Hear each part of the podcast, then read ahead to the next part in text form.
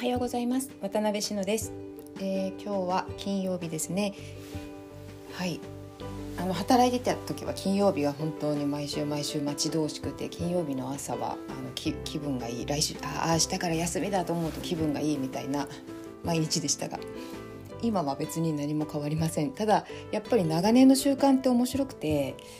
えーと、私別に関係ないんですけど休みとか週末とか。だけどやっぱり金曜日って何にも関係ないのにちょっと気持ちがウキウキして土曜日になるとちょっと気持ちゆったりリラックスしたりしますやっぱり長年の習慣ってあの根付きますよね、うんまあ、今日札幌は晴れていて昨日雪が積もりましたけどふわふわで気持ちがいい朝です。えーと、今日はあ着物が着ていて苦しいとか締め付けるっていうのは嘘だっていう話をしたいと思います。あのこの世の中結構嘘が常識的に分かり通ってるっていろいろあって私いくつか嘘発見してるんですよ。まあそんな話もおいおいしていけたらと思うんですけれど。本当にさあのまあ何て言うんだろう現実が唯一絶対の真実って私はないと思っていて自分が見ている世界が真実なんですよねだから真実は人の数だけあってあの本当本当の真実とか絶対にないと思ってますただまああの客観的事実はあったりするけれど、うん、まあでも特に感覚的なことに関して言えばあの絶対に真実はなくてでその一つが着物なんですよね。で私も自分の着物初体験は、まあ、ちっちゃい時に親に着せられたみたいな着物は別として、えーと、大人になってから着たのはあ成人式かな。いや私成人式は多分大体基本天の弱なんで多分成人式の本番は行ってないか洋服で行ってるんですよ。もう全然忘れちゃったけど着物着てないんですよ。だけど着物着たかったから この辺が天の弱な。着物着て別にみんなに会いに式には行きたくないけど自分は着物着たいの。だから写真だけ撮ったんですよ着物着て。でその時はまあもちろん撮影用の着付けだからすっごい苦しいですよね。もうすっごいタオルとかもう何十枚も入れられてすごい着付けをしてあれは本当苦しかった、うん、苦しかったし、まあ、同じような感じで大学の卒業式も私ね大学の卒業式はねやっぱりなんか着たくてえーと、無地のね振袖。これもまたね天の弱でしょ？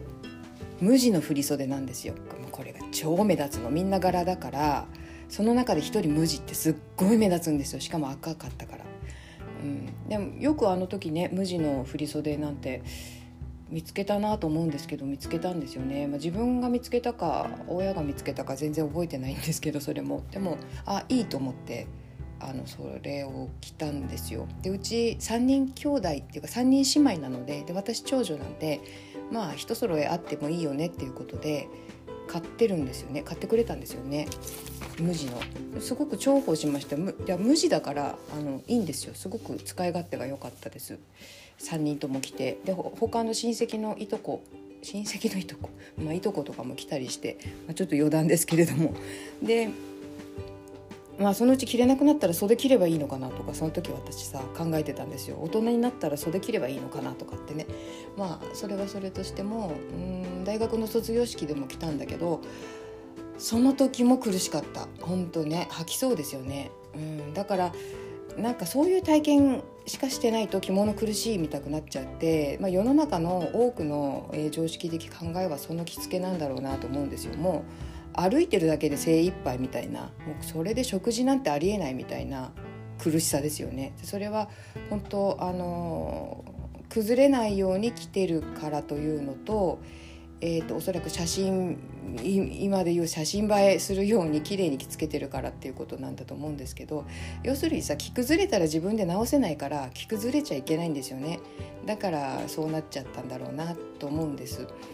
であとこうやっぱり寸胴体型じゃないと似合わないみたいな固定観念もあって本当にタオルすごい入れられるから暑いし苦しいしもう体しわだらけになりますよタオルの後で。そんな着付けだったんですけどね。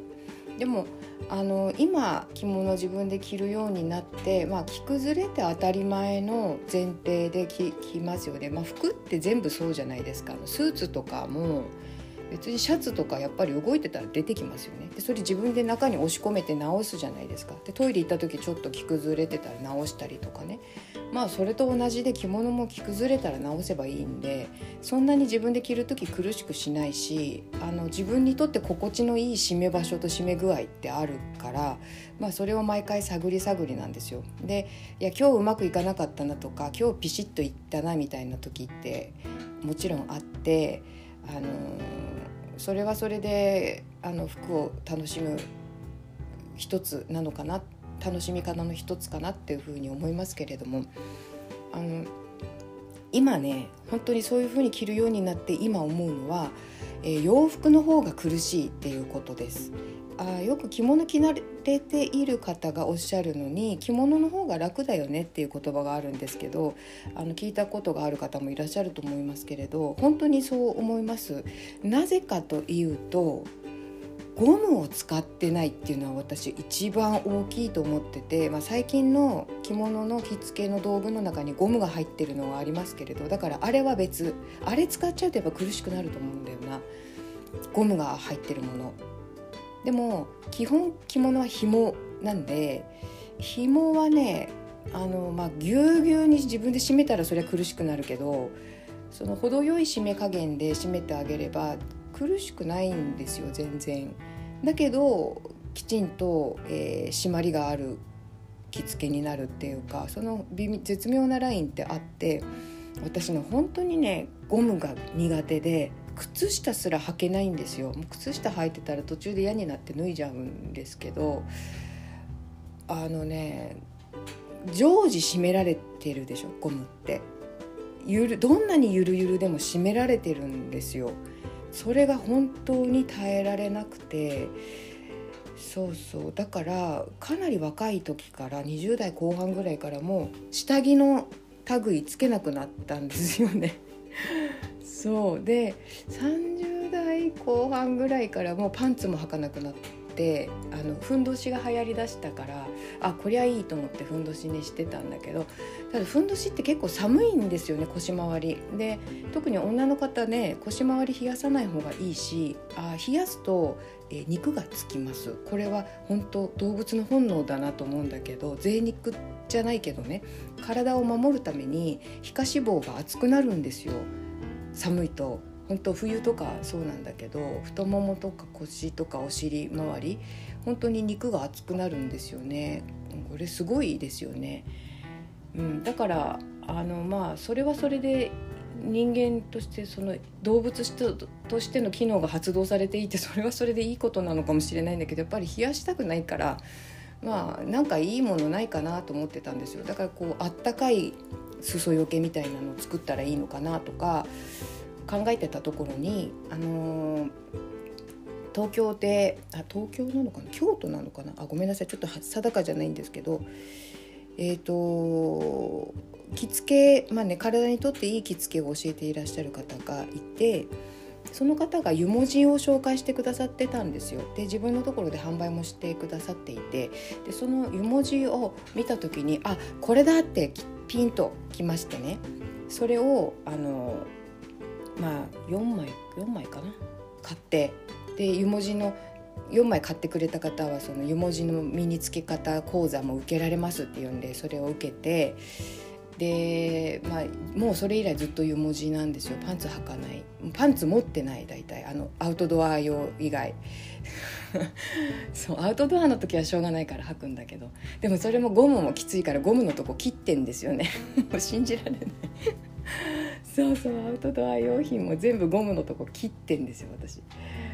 苦しいから。そうまあそれはそれとしてね。あのまあそういうふうにもう今はパンツは履いてないという話なんですけど必要以外は。うん、であとまあ夏のくず取りの時とかこうズボンを履かなきゃいけない時は湯文字はズボンにはちょっと合わないんでその時はふんどしなんですけどまあもうこんな下着の話バーバーしてますけどね。あの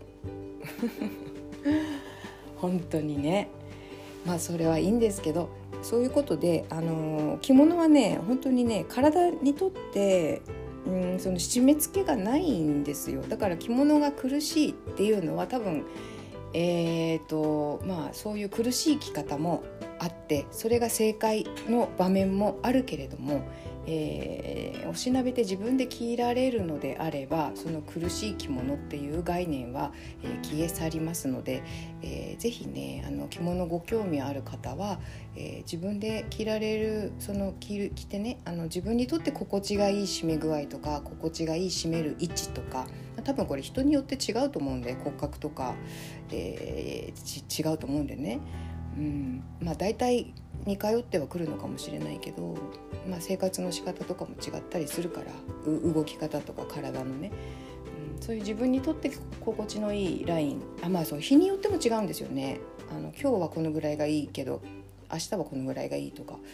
うん、だからそういうのもうなんか自分と対話しながら着られる衣服ってなんか結構豊かだなっていうふうに思いますしあのぜひねえー、固定観念は固定観念じゃなく常識でもないという観点からもう一度着物を、